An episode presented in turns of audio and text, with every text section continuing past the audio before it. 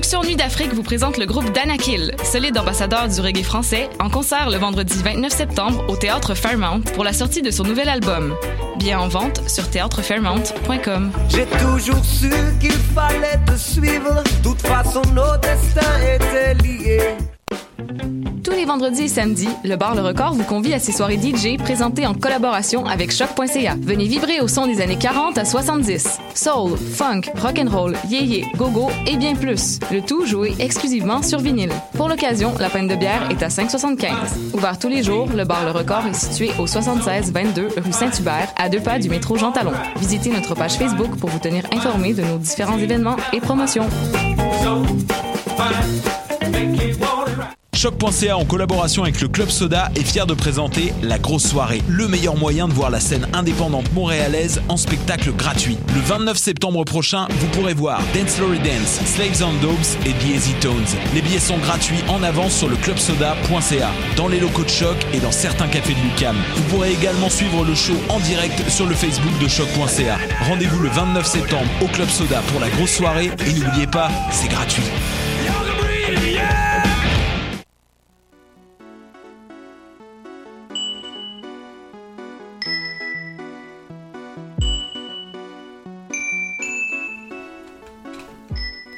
Sans dentelle, émission du 26 septembre 2017.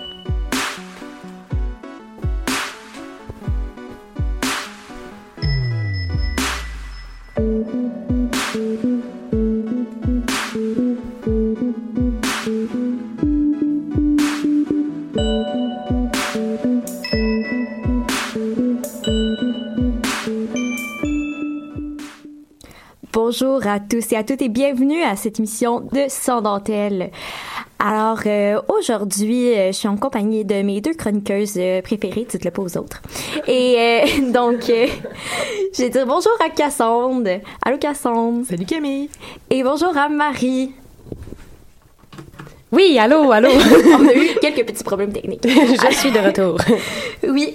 Alors, euh, Marie, on va commencer tout de suite avec toi, en fait, sans plus tarder. Euh, on est bien excités de, de t'avoir en studio pour nous parler de euh, la, la ligne de maquillage de Rihanna, Oui. Fenty Beauty. Est-ce que tu peux nous expliquer d'où vient ce nom-là? Ben en fait, c'est son nom de famille. Le vrai nom de Rihanna complet, c'est Robin Rihanna Fenty. Donc euh, Rihanna est aussi son vrai nom, mais elle a utilisé son nom de famille comme elle l'a fait euh, euh, par avant avec euh, ses collaborations avec d'autres marques, par exemple avec Puma. Euh, elle utilise souvent ce nom-là. Et euh, ça fait en fait, ça fait à, à peu près deux ans à ce qu'on sait qu'elle travaille sur cette mar- marque-là, donc c'est un gros projet pour elle. C'est vraiment comme une nouvelle avenue, puis euh, elle, elle a beaucoup partagé à propos de ça, elle a beaucoup teasé par, par avant euh, les gens à propos de sa marque, et enfin elle est sortie euh, sa marque euh, le 8 septembre. Donc c'est en vente dans les Sephora. OK. Ah, ben c'est c'est super intéressant. Puis est-ce que... Puis là, on en parle aujourd'hui, mais... Pourquoi- son dentelle. oui, dentelle. mais pourquoi? Qu'est-ce qu'elle a de, de pas si banal que ça, cette marque-là? Euh, ben en fait, on sait que Rihanna, tu sais, c'est une des, des plus grosses stars sur la planète. Tout le monde sait c'est qui. Donc, elle, elle aurait pas besoin de faire grand-chose pour attirer l'attention des médias, du public. N'importe quoi qu'elle fait, ça attire l'attention tout de suite et tout le monde veut en parler. Par contre, euh, elle a créé cette euh, ligne de produits de beauté- beauté-là en essayant de vraiment tenir à ses valeurs et de proposer quelque chose de nouveau dans l'industrie, qui est quand même une industrie comme qu'on sait, il y a beaucoup beaucoup de marques, il y en a plus qu'on connaît, il y en a toujours des nouvelles.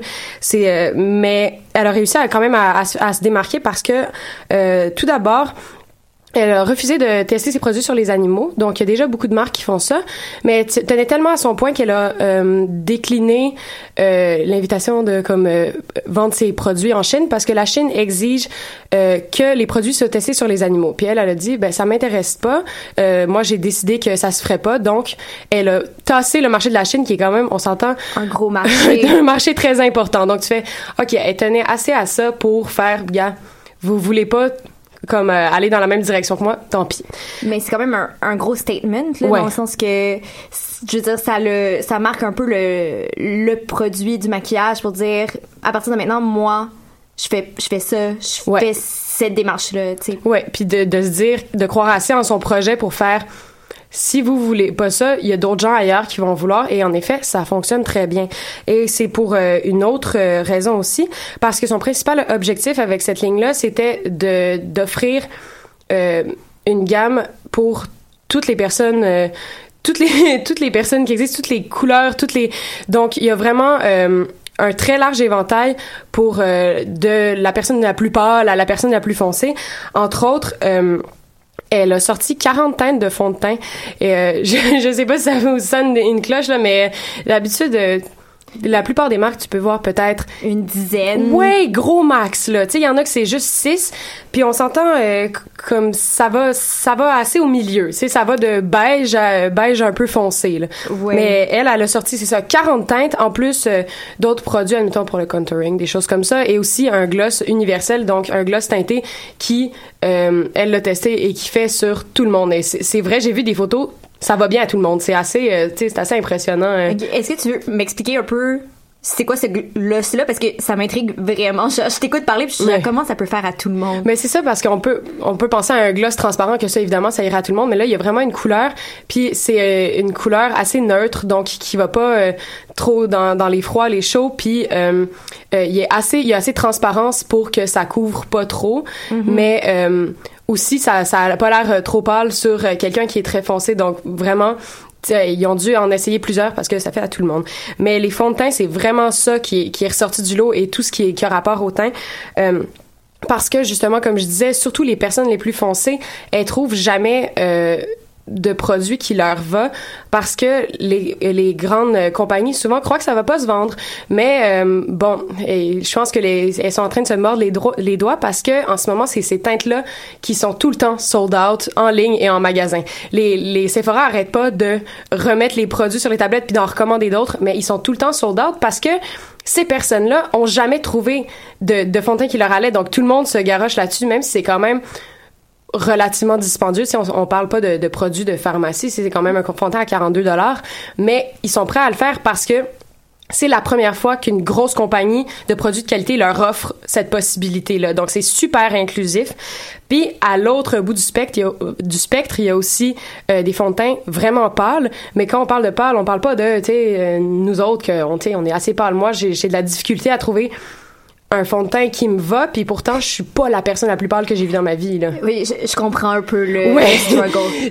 c'est assez difficile, tu sais, même euh, CoverGirl, là, il y en a un, mais il y a, je me rappelle, il y a deux ans, ils étaient tous trop foncés pour moi. Puis je fais, hey, c'est une grosse compagnie, puis même moi qui est pas, tu sais, je suis pas, euh, pas transparente non plus, là, mais incapable de trouver quoi que ce soit. Et là, il y a même des gens, euh, des, des jeunes femmes, des jeunes hommes albinos qui sont capables pour la première fois de leur vie de trouver quelque chose qui leur convient parce que euh, auparavant on les considérait pas.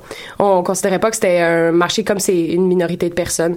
Donc euh, il y a, oui, euh, Rihanna sur sa page Instagram euh, de sa, sa compagnie euh, poste beaucoup de photos de gens qui ont testé ces produits et ça va vraiment euh, c'est l'é- l'éventail complet. Donc euh, c'est vraiment des gens qui ont acheté ces produits qui les ont essayés qui sont satisfaits.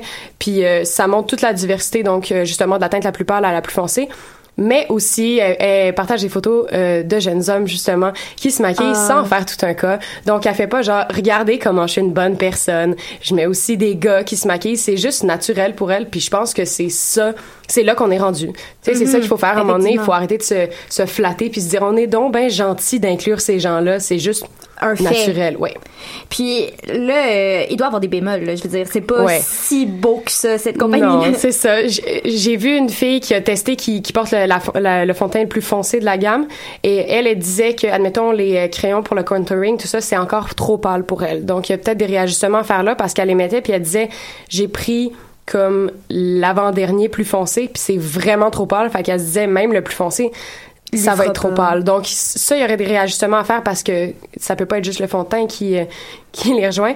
Et aussi, je dirais que euh, si elle veut, si Rihanna veut pousser dans l'inclusivité et tout ça, peut-être de, de montrer aussi des gens un peu plus âgés, euh, des gens qui, Yeah. qui ont, euh, admettons, des handicaps, peu importe, et de pas juste montrer des gens qui sont très beaux, et, euh, Jeunes. des jeunes et là, je dirais pas mince parce que ça, je pense qu'elle elle, elle inclut quand même de toutes les corpulences, mais essayer de d'agrandir le range sur l'âge et tout ça.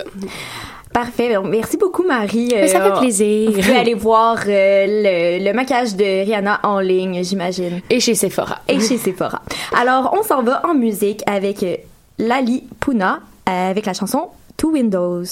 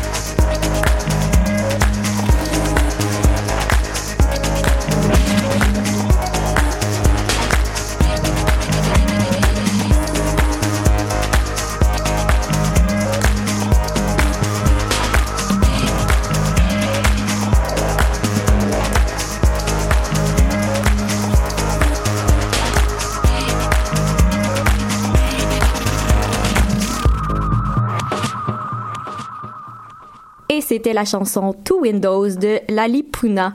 Et maintenant, je ne sais pas si vous vous souvenez de Audrey qui est venue la semaine passée euh, en onde avec nous. Et euh, elle et euh, Ariane ont fait des capsules pour nous expliquer un peu des termes un peu plus complexes du féminisme. Donc cette semaine, on parle de safe space. Je vous envoie là-dessus. Bonne écoute. L'importance de la non-mixité et les safe spaces. C'est quoi des espaces non-mix et des safe spaces? Un espace non mixte fait référence à un espace où se rassemblent des gens faisant partie d'un groupe opprimé et qui exclut les gens qui font pas partie de ce groupe-là. Par exemple, une rencontre féministe non mixte, ça serait une rencontre où il y aurait pas d'hommes que des femmes. Évidemment, il y a des enjeux là-dedans par rapport à toutes les personnes qui sont non cisgenres, autrement dit, qui s'identifient pas au genre qu'on leur a assigné à la naissance. On va y revenir plus tard dans la capsule. Un safe space, Ou un espace sécuritaire en français. c'est un espace physique ou virtuel qui se veut exempt de jugement ou d'oppression. Et certains et certaines préfèrent le thème safer space, en voulant signifier qu'il n'y a aucun endroit qui peut être complètement sans oppression. La non-mixité participe souvent à la création des safe spaces, mais l'un ne va pas nécessairement avec l'autre. Pourquoi on en a besoin? Souvent, parler des oppressions qu'on vit nécessite de parler de certaines expériences difficiles. Puis pour ça, il faut se sentir en confiance. Si on parle de violence sexuelle, par exemple, il faut sentir que personne va nous juger, que les gens vont comprendre ce qu'on veut dire, qu'on nous demandera pas de nous justifier. Euh, ça peut être difficile quand il y a des personnes qui, même si individuellement elles n'ont pas commis les actes de pression, elles font quand même partie du groupe dominant puis elles n'ont pas les mêmes bases d'expérience. Ça peut rendre certaines personnes moins à l'aise de parler de certaines choses. La non-mixité sert à éviter que la domination se reproduise dans certains espaces féministes et éviter que les hommes y prennent une trop grande place. C'est un risque, même pour les hommes qui sont des alliés féministes puis qui ont développé une conscience des enjeux, les attitudes sexistes sont souvent intériorisées. C'est parce qu'on leur enseigne depuis l'enfance et qu'elles sont considérées normales par la société. Les hommes peuvent en venir à ne plus se rendre compte qu'ils reproduisent des rapports de pression.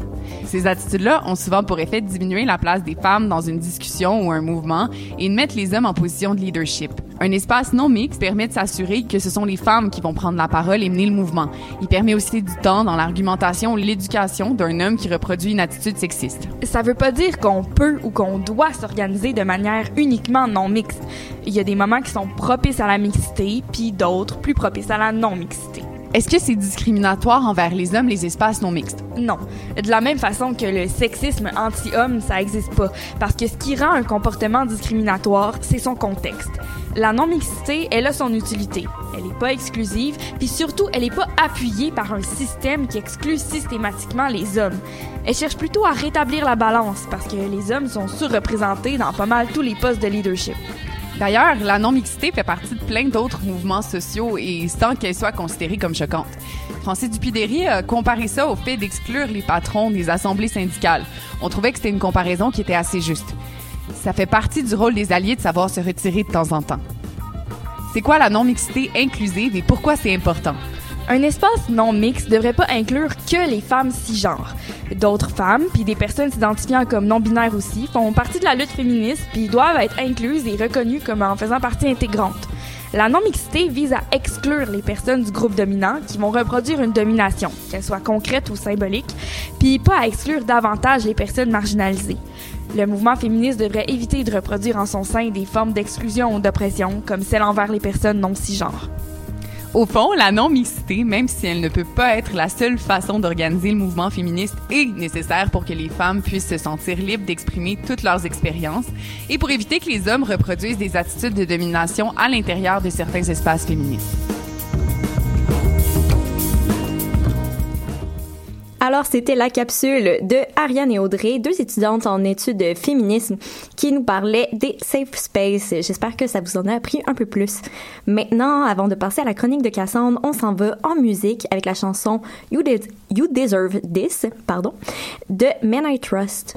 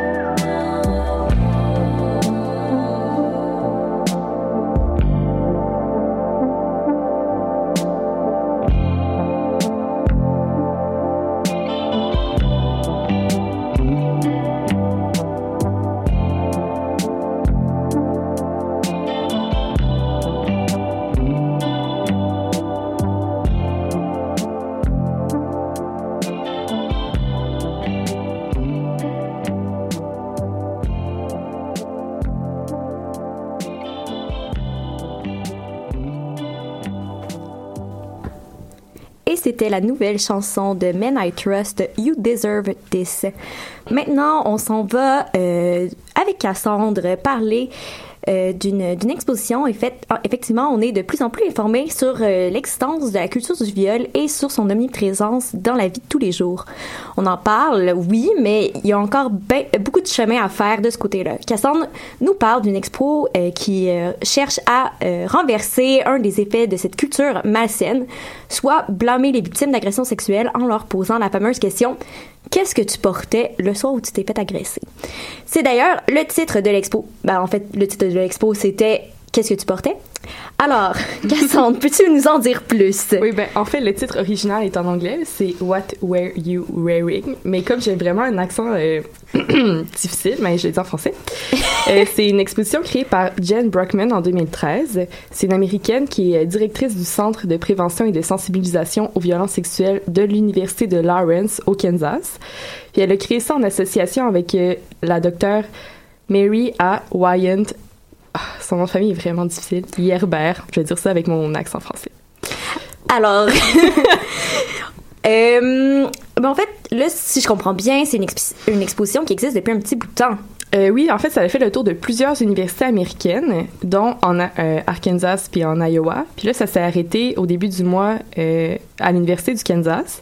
Puis c'est vraiment la date de l'expo a vraiment été choisie judicieusement. En fait, c'est pendant les 6 à 8 premières semaines de cours, donc de la session, qu'il y a le plus d'agressions sexuelles de reportées. Donc, ils ont décidé de présenter ça au début de la session euh, à l'université. J'imagine qu'il y a un petit lien avec la période d'initiation. Un et- tout petit lien. Un tout petit, un tout petit. Alors, mais euh, qu'est-ce qu'il y avait comme objectif derrière euh, ce projet-là quand il a été créé? En fait, le but de l'exposition, c'est de lutter contre le blâme des victimes, de, de- en fait, de sensibiliser, sensibiliser aux violences sexuelles, puis de mettre dans la tête des gens que ces violences-là sont pas causées par ce que portent les victimes, que la seule faute est la faute de l'agresseur. Parce qu'il y a vraiment un gros préjugé comme quoi l'agression aurait pu être évitée si euh, les victimes avaient été vêtues autrement. Fait que c'est vraiment euh, dans une optique, c'est ça, d'excuser les agresseurs. Puis cette expo-là essaie de renverser cette idée-là qui est, qui est comme qui est, c'est comme une idée qui est dans la tête de tout le monde. euh, comme quand, quand tu reportes un, un viol, souvent tu te fais poser par la personne qui, qui t'interroge. Ouais, mais qu'est-ce que tu portais? On dirait que c'est parce que les gens ont, ont peur de faire comme ah, tu sais, moi je suis safe parce que je m'habille d'une façon appropriée entre gros guillemets Ouais, ouais, très gras là. Exactement, parce que tout le monde sait qu'on porte tous des cols roulés dans, sur un dance floor de club. Et que col roulé, ça t'évite de, de te faire agresser. Exactement. Le coup, c'est très sexuel. Ok, ça c'était du gros sarcasme, juste pour être clair. Et mais là, on revient au sérieux. là. à quoi euh, les visiteurs peuvent-ils s'attendre quand ils vont voir cette exposition-là?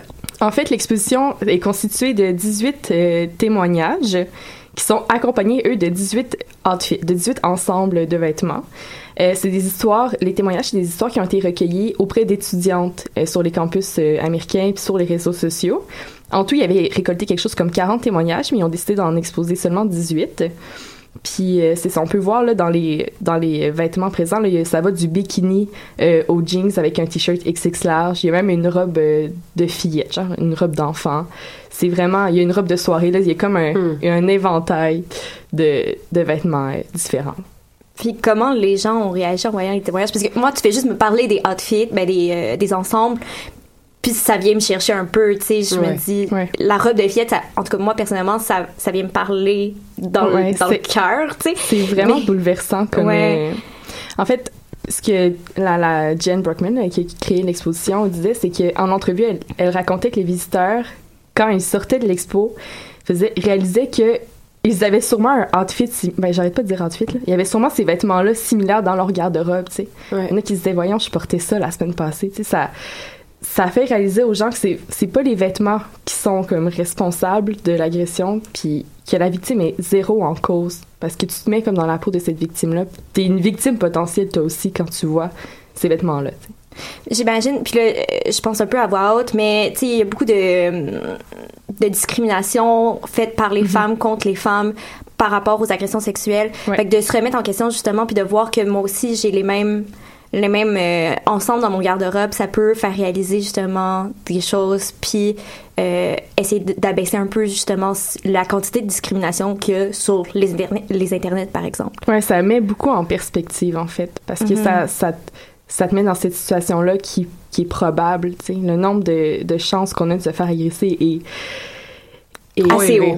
haut. ouais, c'est, c'est un peu inquiétant, tu sais. Puis de se dire, euh, c'est ça, tu sais, un, un agresseur, euh, il va agresser, peu importe, tu sais, c'est lui qui a un problème, puis de- d'arrêter de, de croire que c'est comme, ils ont été... Déclenché. Oui, c'est Ouais. ça. Provoquer. C'est c'est des gens qui vont faire ça, peu importe les circonstances. sais. Mhm.